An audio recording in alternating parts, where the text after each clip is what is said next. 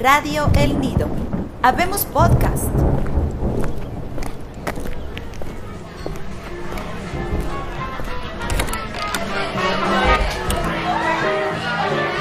La humanidad propone y dispone. Tan solo de ella depende poseerse por entero. Y esto se le enseña a la poesía. La lleva en sí la perfecta compensación de las miserias que padecemos. Y también puede actuar como ordenadora, por poco que uno se preocupe. Bajo los efectos de una decepción menos íntima, de tomárselo a lo trágico. Se acercan los tiempos en que la poesía decretará la muerte del dinero y ella solo romperá en pan del cielo para la tierra. Habrá unas asambleas en las plazas públicas y movimientos en los que uno habría pensado en tomar parte. Adiós absurdas selecciones, sueños de vorágine, rivalidades, largas esperas, fuga de las estaciones, artificial orden de las ideas, pendiente del peligro, tiempo omnipresente preocupémonos tan solo de practicar la poesía. Poesía es lo imposible hecho posible, dice Federico García Lorca. En el primer manifiesto surrealista, escrito en 1924, André Breton declara que la poesía debe ser hecha para todos, que todo es objeto de ella. Jorge Luis Borges refería que la poesía no es algo extraño, sino que está acechando a la vuelta de la esquina y que puede surgir ante nosotros en cualquier momento. A la poesía la podemos encontrar en las paredes de la ciudad, en las redes sociales, en las canciones que escuchamos, en todas partes, así como los ángeles que invaden las ciudades, en la película de Wim Wenders Bajo el cielo de Berlín, de donde se extrae un poema muy famoso llamado Las alas del deseo, escrito por el Nobel de Literatura Peter Handke, y empieza así. Cuando el niño era niño, andaba con los brazos colgando. Quería que el arroyo fuera un río, que el río fuera un torrente y que este charco fuera el mar. ¿Cuándo empezó el tiempo y dónde termina el espacio? ¿Acaso la vida bajo el sol no es solo un sueño? ¿Lo que veo, oigo y huelo no es solo la apariencia de un mundo ante el mundo? ¿Existe de verdad el mal y gente que en verdad son los malos? ¿Cómo puede ser que yo, el que yo soy, no fuera antes de devenir y que un día yo, el que soy yo, no seré más ese que soy? ¿A poco no es cierto que a veces los hechos se narran como película, como destellos de recuerdos que llegan a través de la memoria involuntaria? Ya saben, esa memoria que nos sorprende cuando llega algún aroma, algún sabor o imagen, cuando algo presente evoca algo del pasado que se creyó olvidado, o anticipa algo del futuro y un instante bien podría ser eterno. En la poesía el tiempo no importa.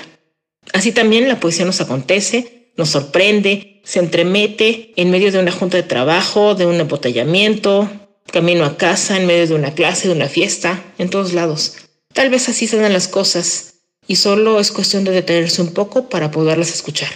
En fin, a propósito de poesía y de premios Nobel de literatura, recordemos algo que dicen que dijo Pablo Neruda a su amigo el cartero.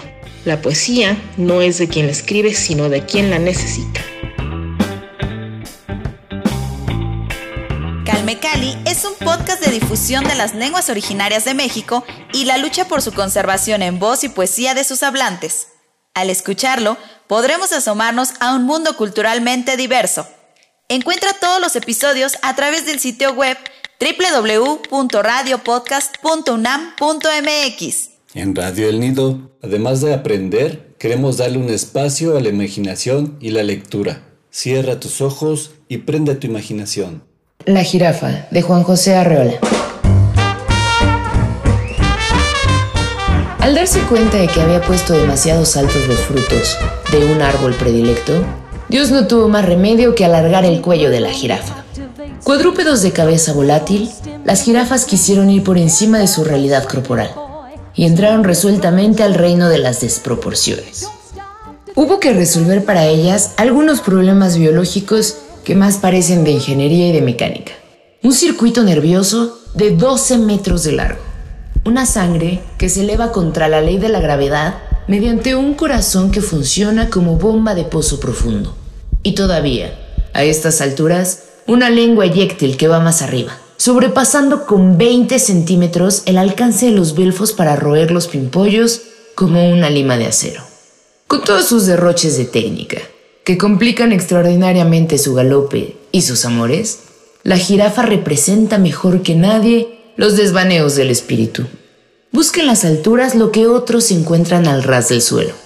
Pero como finalmente tiene que inclinarse de vez en cuando para beber el agua común, se ve obligada a desarrollar su acrobacia al revés y se pone entonces al nivel de los burros.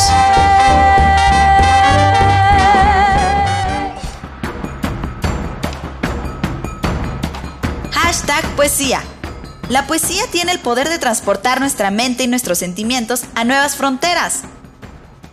Nos da paz, nos llena de energía y sobre todo nos sana. Arroba UNESCO México.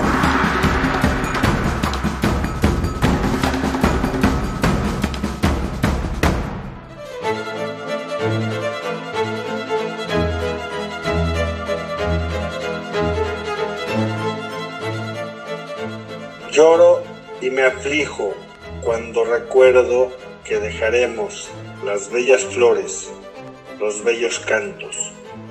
Aún gocemos y cantemos, todos nos vamos y nos perdemos. ¿No lo saben así nuestros amigos? Se duele mi corazón, se indigna. No por segunda vez se es engendrado, no por segunda vez se hace uno hijo, por un breve instante, al lado de los demás, aquí, junto a ellos. Nunca será, nunca vendré, nunca los vendré a visitar. Donde vivías, corazón mío, ¿dónde bueno será tu casa? ¿Dónde tu mansión? Sufro sobre la tierra. Tú sufres, corazón mío. Sufre en la tierra. Tal ha sido tu suerte lo sabes. Donde lo merecí, que en este lugar tal vez naciera yo, en la tierra, lugar de conocer y de imitar, de modo que lo hermoso sea realizado.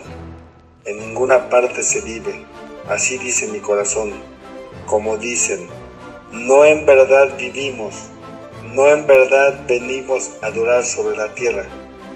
He de dejar las bellas flores he de bajar en busca del más allá. Oh, por un momento se cansó.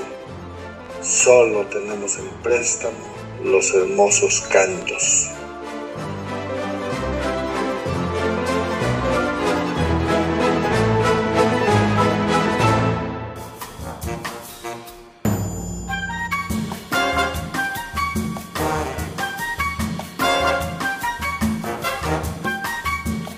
Es un gusto estar nuevamente con ustedes y llegar hasta sus oídos y conciencias.